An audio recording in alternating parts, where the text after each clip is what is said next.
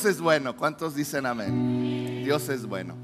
Vamos a continuar con la serie, no es suficiente.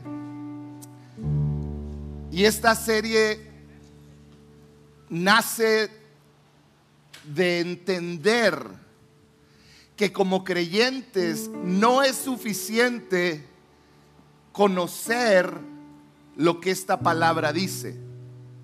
No es suficiente el conocer los versículos. Es muy importante, pero no es suficiente. Necesitamos llevarlos a nuestra vida diaria, que pasen del papel a la persona, a la familia, al hombre, a la mujer, al joven. Santiago 1.22 lo dijo así, no solo escuchen la palabra de Dios, tienen que ponerla en práctica. De lo contrario, solamente se engañan a sí mismos. Pues si escuchas la palabra, pero no la obedeces, sería como ver tu cara en un espejo. Te ves a ti mismo y luego te alejas y te olvidas cómo eres. Qué importante es leer la palabra y pasarla a nuestro corazón para que termine nuestros hechos. De eso se trata esta serie. Y hoy quiero hablarte de uno de los versículos que considero más importantes de toda la Biblia. Son las palabras de Jesús. En Mateo 28, 16 van a aparecer ahí. Mateo 28, 16 dice así, los once discípulos fueron a Galilea, a la montaña donde Jesús les había indicado. Jesús había sido crucificado, había sido enterrado y Jesús les dijo, les dijo, vayan a esta montaña. El siguiente versículo dice, cuando lo vieron, lo adoraron. Vieron a Jesús y cayeron en adoración, dice, pero fíjate esto que dice después, pero algunos que hacían dudaban, algunos tenían dudas. Jesús se acercó entonces a ellos. Quiere decir que podemos adorar y de repente haber duda en nuestro corazón. Pero fíjate lo que hace Jesús. El Jesús se acercó entonces a ellos y les dijo, se me ha dado toda, entera es la palabra en griego, entera autoridad, toda, total autoridad en el cielo y en la tierra. Y luego les da una orden, por tanto, Vayan y hagan discípulos de todas las naciones, bautizándoles en el nombre del Padre y del Hijo y del Espíritu Santo, enseñándoles a obedecer todo lo que les he mandado a ustedes. Y termina con esto, y les aseguro que estaré con ustedes siempre hasta el fin del mundo. Padre, que tu palabra hable a nuestros corazones. Señor, que vaya más allá de algo que aprendemos, sino que comience a ser algo que vivimos. Espíritu Santo, haz una obra profunda en cada uno de nosotros. Yo pido que tú muevas en este lugar de lado a lado, trayendo convicción, trayendo arrepentimiento, trayendo vida. En el nombre de Jesús. Amén y amén. ¿Habrá alguien aquí que le tiene miedo a la oscuridad? Ah, soy el único. Recuerdo que cuando era eh, un niño inmaduro y miedoso, ya ahorita de grande ya no, por supuesto, pero yo recuerdo que yo le tenía miedo a la oscuridad. Mis papás se deben de acordar desde muy pequeño cuando yo estaba y tenía que entrar a un cuarto solo, yo como que batallaba para entrar como que no sentía que había algo bueno allá adentro y terminaba diciéndole muchas veces a mi hermana menor, pero que parece mayor que yo honestamente, eh, le terminaba diciendo acompáñame porque ella, ella no le tenía miedo. Y yo me acuerdo que con ella, cuando yo entraba con ella a esos lugares oscuros, yo me sentía fuerte yo me sentía diferente. ¿Por qué? Porque el que alguien camine contigo hace la diferencia. Cuando tú entiendes o tú ah, puedes tener la experiencia de que alguien camine contigo, así sea en la oscuridad, cambia tu perspectiva. En otras palabras, cuando tú estás caminando por algo que te da temor, el sentir que alguien está contigo te hace fuerte, ¿cierto o falso? ¿Alguien aquí ha caminado por momentos difíciles y la compañía de un hijo, de un esposo, de unos padres ha sido la diferencia? ¿verdad? Que nos da esa valentía, ese ánimo para seguir adelante. Eso mismo lo experimentaba yo. Todos aquí hemos experimentado la oscuridad, el temor. Hemos experimentado la soledad. ¿Por qué? Porque es algo natural de la experiencia humana.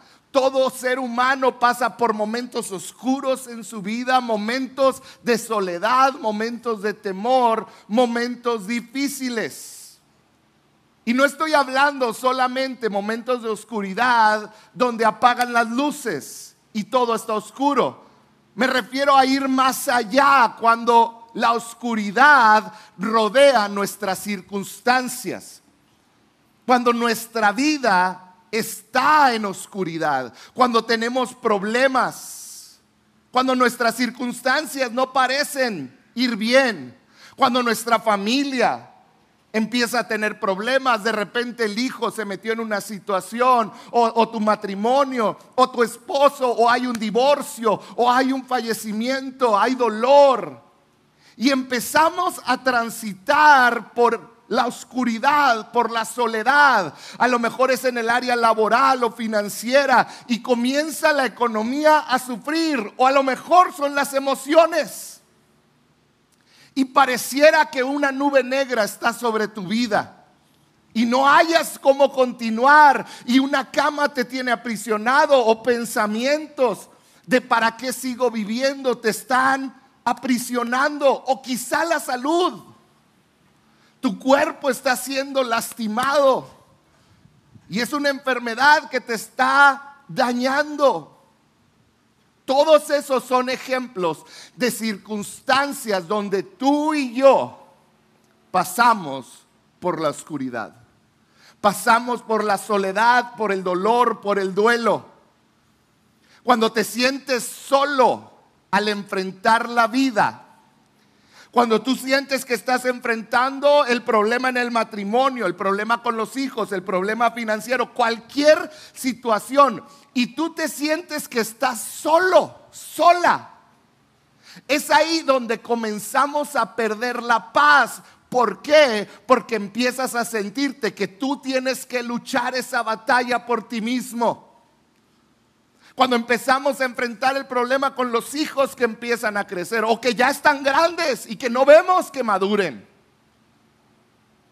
Y se meten en problemas y en situaciones. Empezamos a perder la paz y empezamos a perder la esperanza. ¿Por qué? Porque es algo natural. Estás enfrentando la oscuridad y te sientes solo caminando en medio de la oscuridad. Para muchos de ustedes, acabo de describir tus circunstancias. Te sientes solo, sientes que nadie te echa la mano, te inunda el temor, empiezas a tener ansiedad, a dejar de dormir en las noches y una tristeza profunda empieza a abrazar tu vida. Para más de uno de los que hoy me están escuchando, yo sé que esa es tu realidad. Hoy quiero darte un mensaje de esperanza. Jesús en sus últimas palabras entendió la experiencia humana, entendió que tú y yo íbamos a pasar por esos momentos y está a punto de dar las últimas palabras de, su vida en esta tierra antes de ascender al cielo. Estos son los últimos versículos del libro de Mateo. Y Jesús tuvo que considerar qué es lo que más necesitamos como seres humanos. Después de la salvación, después de lo que Él hizo en la cruz, de su resurrección, ¿qué es lo que tú y yo necesitamos para seguir adelante en esta vida sin perder la esperanza, luchando por la paz que solo puede dar. Jesús pudo haber dado una charla motivacional y haberles dicho, ustedes son unos campeones y ustedes pueden hacerlo todo. ¿Cuántos campeones hay aquí?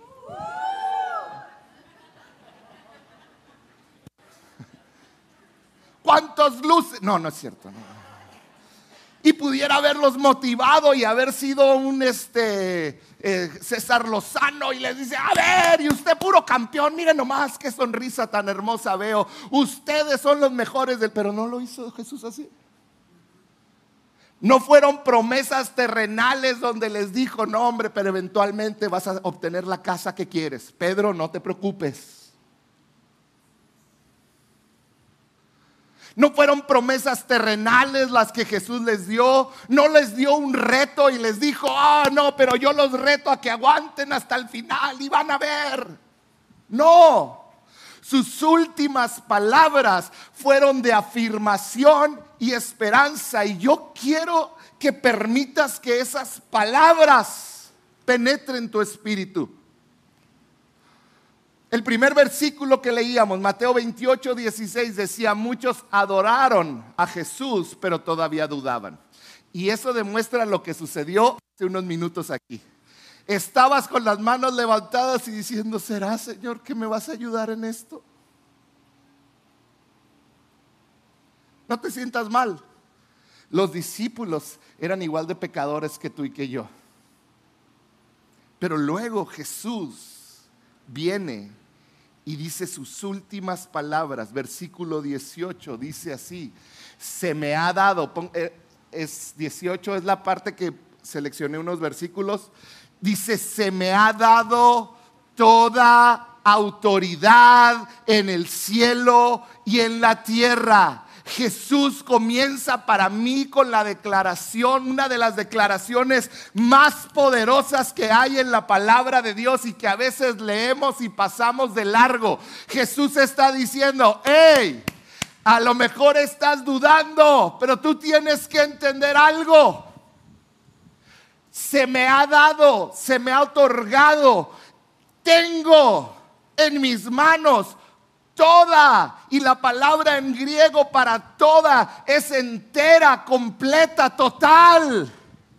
Autoridad. Y Jesús les está diciendo, hey, entiendan, yo al que ustedes siguen, el que los salvó, tengo completa autoridad, no tan solo en el cielo, en la tierra. Jesús estaba afirmándoles y hoy yo quiero que esas palabras retumben en tu espíritu.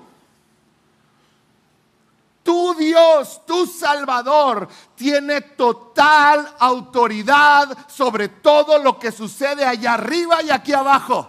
No hay nada que se escape a su dominio. No hay nada que Él lo preocupe y que lo haga perder la paz.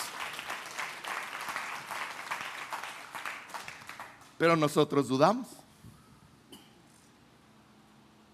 Y después de decirles, yo tengo toda autoridad, el siguiente versículo les dice lo que tienen que ir a hacer. Versículo 19 dice así, por tanto, como consecuencia de que yo tengo toda autoridad, yo los mando a que vayan y hagan discípulos. Vayan y bautícenlos. Vayan y enséñenles. Jesús nos manda con una meta en esta tierra. No sin antes asegurarnos que Él tiene toda autoridad. Y nos dice, tú vas como representante mío con mi autoridad. Y termina el versículo 20, la, última frase dice, y les aseguro que estaré con ustedes siempre hasta el fin del mundo. Qué palabras tan poderosas. Jesús sabe que están dudando, pero Jesús les los afirma y les dice, yo tengo toda autoridad, me ha sido dada toda autoridad, arriba y abajo. Toda. Entonces, Vayan y hagan discípulos, vayan y lleven mi evangelio. Enséñenles, bautícenles. y les aseguro que estaré con ustedes siempre hasta el fin del mundo. Si podemos de alguna manera hablar en nuestros términos esto que hizo Jesús. Jesús nos estaba diciendo, seguidores míos, no todo va a ser perfecto. Van a venir momentos difíciles en tu vida, en tu caminar. Van a venir momentos donde como papá, como esposa, como esposo, como hijo, vas a sentir que no puedes. Vas a sentir que las fuerzas se te acaban. Vas a dudar de si Dios tiene el poder para hacerlo o no. Jesús estaba diciendo, van a llegar esos momentos. La vida no es perfecta. Pero sepan que, aunque ustedes duden, yo tengo toda autoridad. Esto es lo que Jesús estaba diciendo, aunque ustedes duden, su duda no quita mi autoridad. Jesús estaba diciendo, yo tengo toda autoridad y te aseguro que voy a estar contigo siempre hasta el fin del mundo. Qué palabras tan poderosas. Jesús diciéndonos, me ha sido dada toda autoridad y mi presencia siempre estará contigo. Esta es la promesa de Jesús. Jesús no dijo, si te portas bien y haces todo exactamente como debe de ser, entonces tienes mi autoridad y tienes mi respaldo. Jesús no dijo eso, no dijo si lo mereces, no dijo si haces esto o aquello, si das tu diezmo, si, si vienes cada día a la iglesia. Jesús no dijo eso. Jesús dijo, toda autoridad me ha sido dada. Ahora vayan ustedes y hagan discípulos y yo voy a estar con ustedes siempre. Primera de Juan 4:15. Dice así, todos los que declaran que Jesús es el Hijo de Dios, Dios vive en ellos y ellos en Dios. Todos los que declaran que Jesús es el Hijo de Dios, Dios vive en ellos y ellos en Dios. Esas palabras son para aquellos que han puesto y han declarado que Jesús es su Señor. Ahí está claro. Ahora, si has creído en Él, si le has confesado como tu Señor, esta promesa es tuya. Él tiene toda autoridad y Él va a estar contigo siempre. Yo quiero hacerte una pregunta que la consideres. ¿Qué tan diferente sería tu vida si creyeras esas palabras de Jesús? Si realmente las creyeras. ¿Qué tan diferente sería tu vida si realmente creyeras que Él está contigo siempre y que Él tiene toda autoridad? ¿Cómo caminarías? ¿Cómo enfrentarías los problemas en casa? ¿Cómo enfrentarías cada situación? Ahorita te decía, cuando yo iba a entrar a un cuarto oscuro, siempre ir acompañado. Yo recuerdo cuando cruzábamos la iglesia oscura, cuando era joven y era una iglesia muy grande. Y cruzábamos la iglesia de lado a lado y teníamos que apagar las luces y luego ir y cruzar la iglesia. Y no sé por qué te daba miedo de joven. Pero cuando yo iba con alguien, siempre le decía, acompáñame, ¿a qué? No, te picho una soda o algo, allá hay un refri. Y luego le apagamos la luz y veníamos con alguien y veníamos hasta platicando bien tranquilos porque vengo con alguien. Caminar con alguien cerca despierta tu conciencia de que no te van a atacar a ti solo. Las sillas o no sé quién. Pero el, el ir con alguien por eso cuando estás casado y caminas con tu esposa, tu esposo, en medio de una circunstancia, no peleados, amándose, la situación es distinta, porque dos son mejor que uno. Cuando tú vas caminando con alguien en la oscuridad, despierta tu conciencia, te da seguridad, ¿no es cierto? Te da confianza, te da poder para tomar decisiones correctas. No corras porque hay sillas y te vas a caer. Y vienes con alguien caminando. El saber que Dios está contigo siempre va a cambiar cómo vives en lo público y en lo privado. Pero también va a cambiar tu inseguridad en confianza. Te lo voy a repetir. El saber que Jesús está contigo siempre va a cambiar cómo vives en lo público y en lo privado.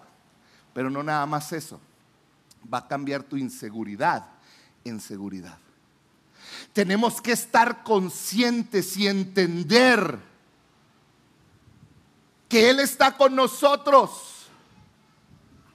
Pero a veces, ¿cómo batallamos? Porque cuando estamos solos en algún momento de nuestro día, creemos que Jesús no nos ve.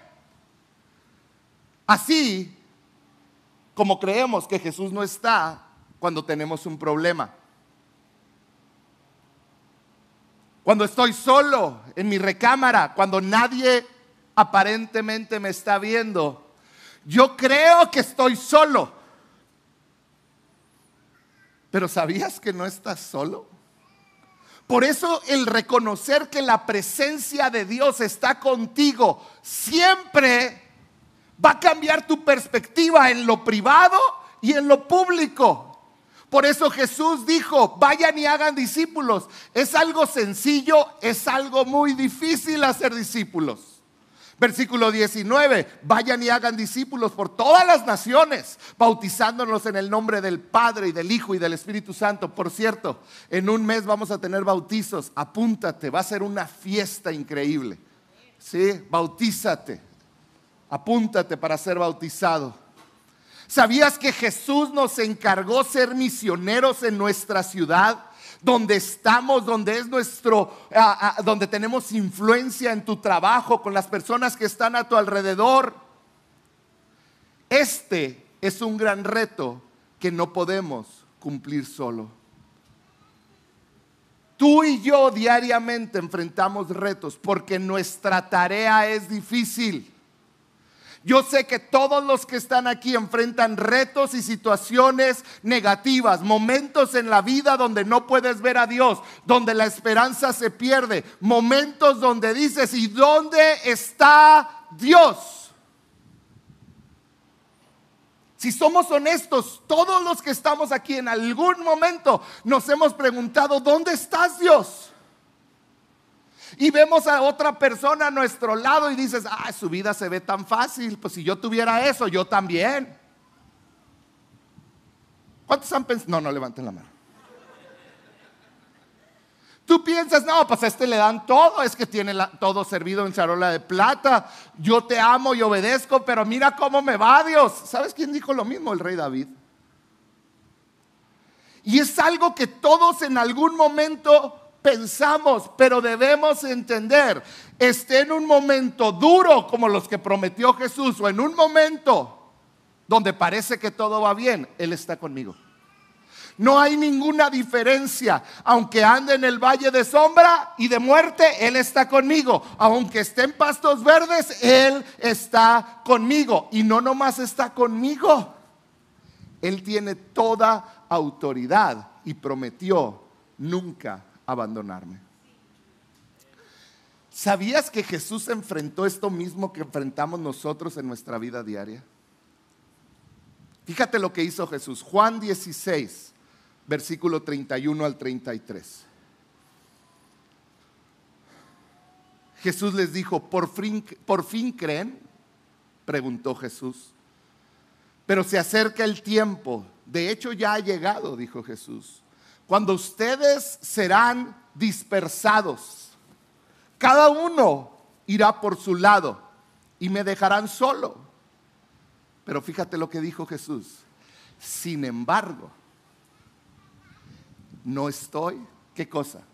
Solo, porque el Padre está conmigo. Jesús entendió que el Padre siempre estaba con él.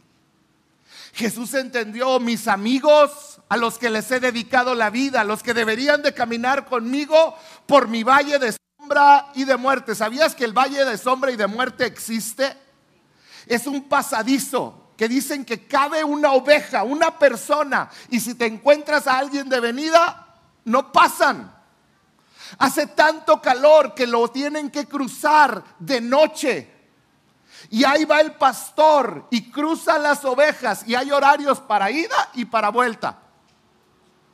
Y ahí va el pastor y manda a su ovejita primero, una por una, van caminando. En la noche, en la oscuridad, sin luz, es el valle de sombra y muerte donde sientes que las paredes te atrapan. Donde no hay esperanza, donde sientes que te asfixia, pero vas pasando el valle de sombra y de muerte. Jesús entendió, yo estoy pasando el valle de sombra y de muerte y debería de traer a Pedro y a Juan a mis manos, pero ellos van a ser dispersados.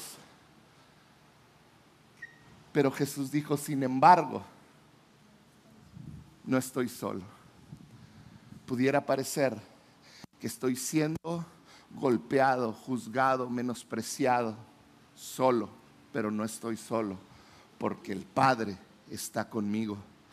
Les he dicho todo lo anterior para que en mí tengan paz.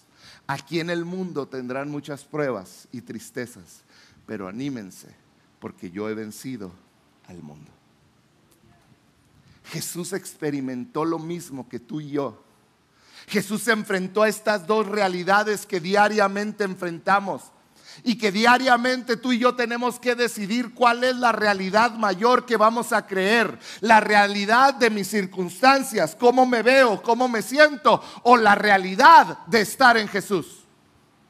Y pudiera parecer un coco wash. Pero las personas que viven vidas plenas en este mundo son las que tienen esperanza, son las que tienen a Cristo ¿Cuál realidad en tu vida va a ser más real para ti? ¿Tus problemas, tu entorno o la realidad de que estás en Cristo? La realidad de que no estás solo, la realidad de que Él camina contigo y la realidad de que Él tiene toda autoridad. Estás enfrentando el divorcio, estás enfrentando la quiebra, estás enfrentando problemas con un hijo, estás enfrentando cualquier problema que tú me puedas decir. Tú tienes que confiar, no voy enfrentando esta situación solo, aunque parece que no hay nadie a mi lado. Y el que está conmigo tiene toda autoridad en el cielo y en la tierra. Entonces yo puedo vivir en paz y confiado de que Él va a pelear por mí. Esa es la realidad de lo que Cristo estaba diciendo. Cuando estás confiado en Cristo, cuando estás cimentado en Cristo, lo que te sucede en este mundo no te va a descarrilar. Porque la paz de estar en Cristo es más real que todo lo que hay en tu alrededor. Te pongo un ejemplo. Una de las cosas principales que al ser humano lo sacan de sí son los problemas financieros. ¿Cierto o falso? Si hay algo que te hace estar de genio, enojado, molesto, son los problemas financieros. ¿Qué va a ser de mí en el futuro? No voy a tener para esto. Si ves a un esposo enojado es porque tiene problemas financieros. Hay un 80% de probabilidades de ello. ¿Cuántas mujeres dicen amén? Y si ves a una mujer enojada, es igual, así que no se hagan. ¿Cuántos esposos dicen amén? Hay un versículo que hemos escuchado mal. Nosotros usamos mucho el nunca te fallaré y nunca te desampararé. Y amén. Y ¿Sabías que el antídoto para tus temores es la presencia de Dios? Hebreos 13:5 dice así: No amen el dinero, estén contentos con lo que tienen, aunque tengan calor y no tengan mini split. Eso es traducido a versión Ciudad Juárez 2023, julio del 2023. Pues Dios ha dicho, ¿qué ha dicho Dios? Nunca te fallaré, jamás te abandonaré. Nunca. Esa es su promesa. Fíjate, me encanta la versión de Message, no sé si la puse ahí, es una versión en inglés que está como parafraseada. Dice, no se obsesionen con tener cosas materiales, estén tranquilos, relajados con lo que tienen. Nunca te, porque Él dijo, nunca te defraudaré ni te decepcionaré, nunca te abandonaré, nunca te dejaré solo, nunca. El estar consciente de que Él está contigo va más allá de algo místico. Ah, no, es que... Uh, es una realidad. Él está contigo, no en el ambiente espiritual de una iglesia o cuando oras y lees. Él está contigo siempre. Él está cada momento contigo, su presencia está contigo en tu vida diaria, en tu escritorio, en tu cocina, cuando estás lavando platos, cuando estás en el salón de clases, cuando estás en el gimnasio haciendo pesas. Para los dos o tres que hacen pesas.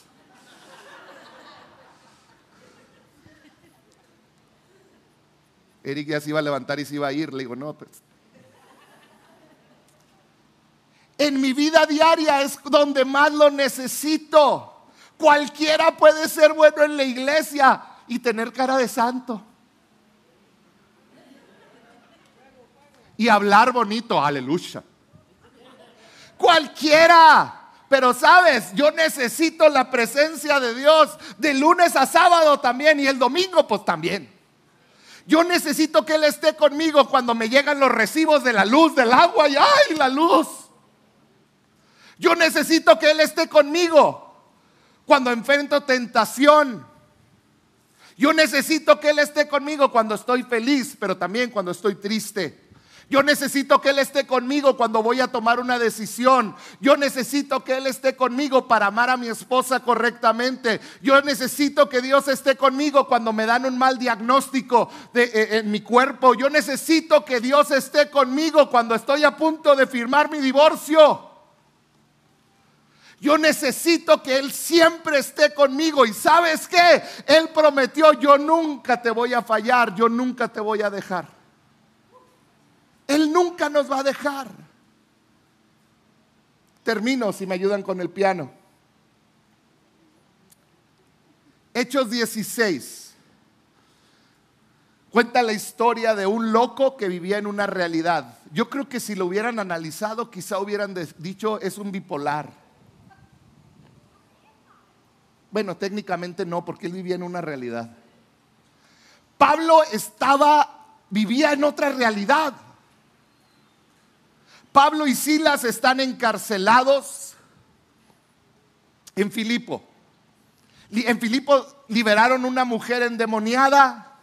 Cuando la liberaron, esta mujer le daba mucho dinero a los que eran sus dueños y los dueños se enojan con ellos, los apalean, los desnudan primero, luego los apalean a Pablo y a Silas y luego los meten a la cárcel y los ponen en un cepo con las manos golpeados,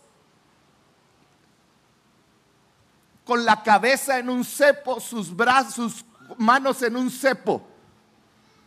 Pero Pablo no vivía en esa realidad. Yo no sé Pablo cómo le hacía. Bueno, sí sé. Ahí dice la Biblia. Y Pablo en esa realidad aparente, di conmigo realidad aparente. Realidad aparente es lo que estás viviendo tú físicamente. Pablo en esa realidad aparente estaba en el cepo, pero en realidad él vivía en otra realidad. ¿Y sabes qué hizo? Pablo comenzó a cantar. Comenzó a adorar a Dios. Estaba sangrado, estaba dolorido, estaba muy incómodo. Su futuro no era nada prometedor.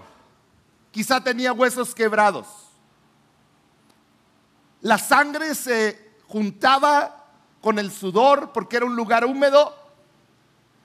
El mal olor los gritos de otra gente sufriendo. Pero Pablo no tenía en mente esa realidad. Él vivía en una realidad superior sabiendo que su Dios tenía toda autoridad y estaba con él. Y si su Dios tenía toda autoridad y estaba con él en la circunstancia aparente de su vida, él podía cantar. Y Pablo entendió esa realidad. ¿Cuál es tu realidad mayor? ¿Tu realidad aparente física? Sabes, Pablo tenía un carácter fuerte, se enojaba. Era duro, pero había algo más real en él y era que Cristo estaba en él. Él podía celebrar, él pudiera haberse enojado en contra de estos hombres que lo golpearon. Pero en vez de enojarse contra los que le hicieron la injusticia, adoró. Y empezó a cantar. Porque aún en medio de tu situación, cuando tú abres los ojos a la realidad espiritual que como hijo e hija de Dios tienes, tú puedes adorar aún en medio del cáncer. Tú puedes adorar al medio del dolor, de la separación, del divorcio. Tú puedes adorar en medio de la pérdida de alguien que amabas. Tú puedes adorar en medio de un mal diagnóstico. Tú puedes adorar en medio de la quiebra y de la necesidad económica. Porque tú entiendes, esta es mi realidad aparente, pero mi realidad es distinta. La realidad es que yo tengo un Dios que tiene toda autoridad en el cielo y en la tierra. Y un Dios que prometió no dejarme.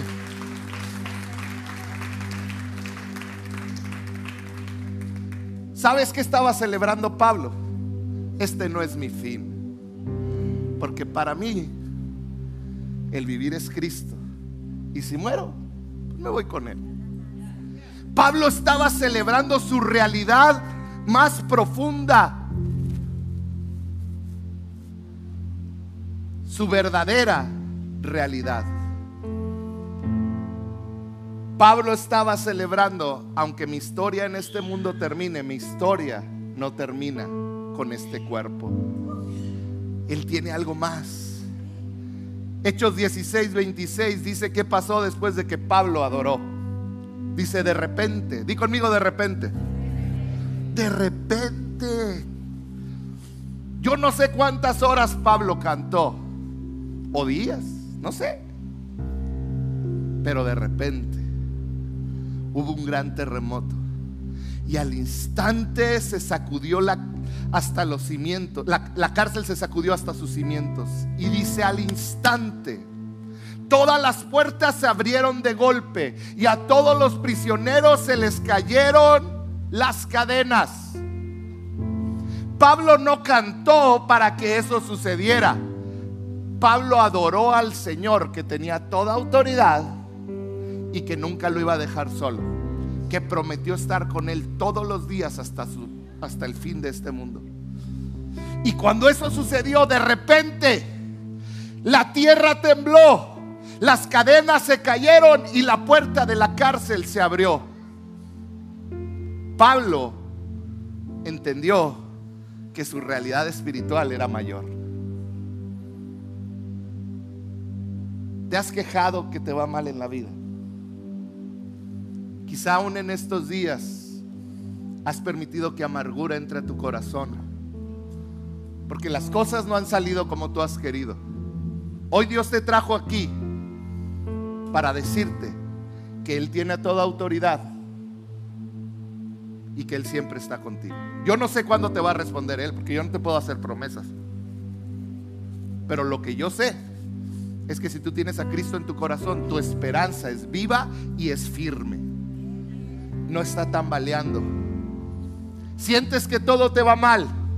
Sientes que tu vida perdió el rumbo. Sientes que la soledad te consume, sientes que la esperanza se acaba, sientes que la depresión es como este valle de sombra que va cerrándose, va cerrándose y que sientes que te ahoga. Él está contigo. Puedes sentir su mano. Puedes sentir su presencia. Juan 16, 33, Jesús diciendo esto les dice, les he dicho todo lo anterior para que en mí tengan paz. Aquí en este mundo tendrán muchas pruebas y tristezas, pero anímense porque yo he vencido al mundo. el hecho de que Él está contigo es más real lo que estás viviendo. Mientras Él esté contigo, hay esperanza.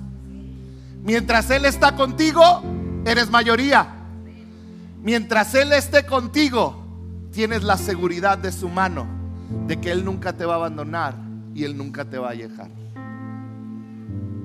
Es tiempo de que sea algo que has sabido toda la vida. No es suficiente saberte el versículo, no te dejaré y no te abandonaré. Es necesario hacerlo tuyo y comenzar a vivirlo. Él tiene toda autoridad y Él nunca me va a dejar. ¿Por qué no cierras tus ojos un momento?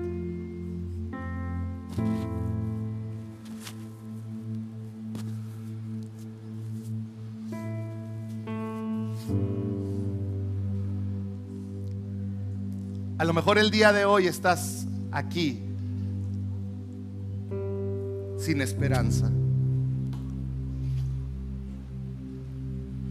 Llegaste aquí con dolor en tu corazón, sintiendo que era lo último que quedaba, sin entender aún para qué venir.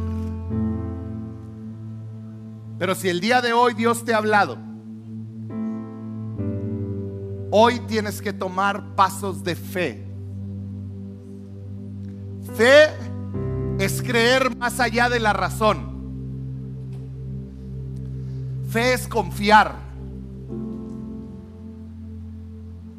Fe es poner tu confianza en Dios. Padre, yo te pido por cada hombre, mujer que están en este lugar y que han batallado, que su vida ha sido difícil, que su fe ha estado tambaleando, que han vivido momentos donde han aún reclamado, te han reclamado, porque se han sentido solos. Padre, momentos donde su vida se ha estremecido hasta lo más profundo Padre, yo pido que el día de hoy ellos puedan ver la realidad de que Jesús está con ellos. Primero que ellos puedan entender que Jesús tiene toda autoridad, no algo de autoridad. Que Jesús tiene toda autoridad y que Él está reinando en el trono. Que Él está reinando y que Él prometió no abandonarlos ni dejarlos.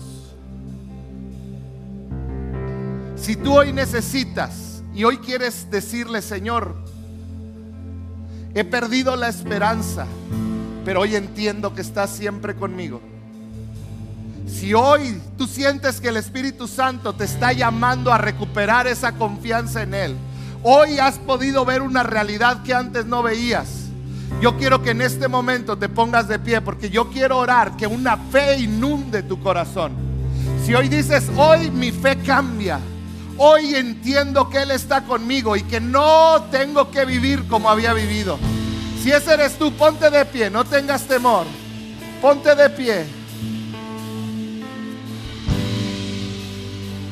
Y Padre, yo pido por cada hombre y mujer que en este momento están de pie reconociendo que quizá las circunstancias del mundo les han golpeado tan fuerte, les han golpeado tan fuerte que les han hecho dudar, que han preguntado, Dios, ¿dónde estás? Espíritu de Dios, yo pido que en este momento tú traigas a ellos una revelación. Una revelación, Padre. Abre sus ojos espirituales y que ellos puedan ver que tú tienes toda autoridad, que tu autoridad no es limitada, que tú gobiernas con autoridad, que tú estás en el trono gobernando, que tú eres soberano. Padre, y que a la vez ellos el día de hoy puedan sentirte tan cerca, que puedan tocarte, Espíritu Santo Espíritu Santo, yo pido que tú abraces a cada uno de tus hijos que están de pie. que en medio del dolor, de la tristeza, de la soledad, en medio de la circunstancia, ellos, Señor, puedan sentirte. Que ellos puedan sentirte, que ellos puedan glorificarte, Señor.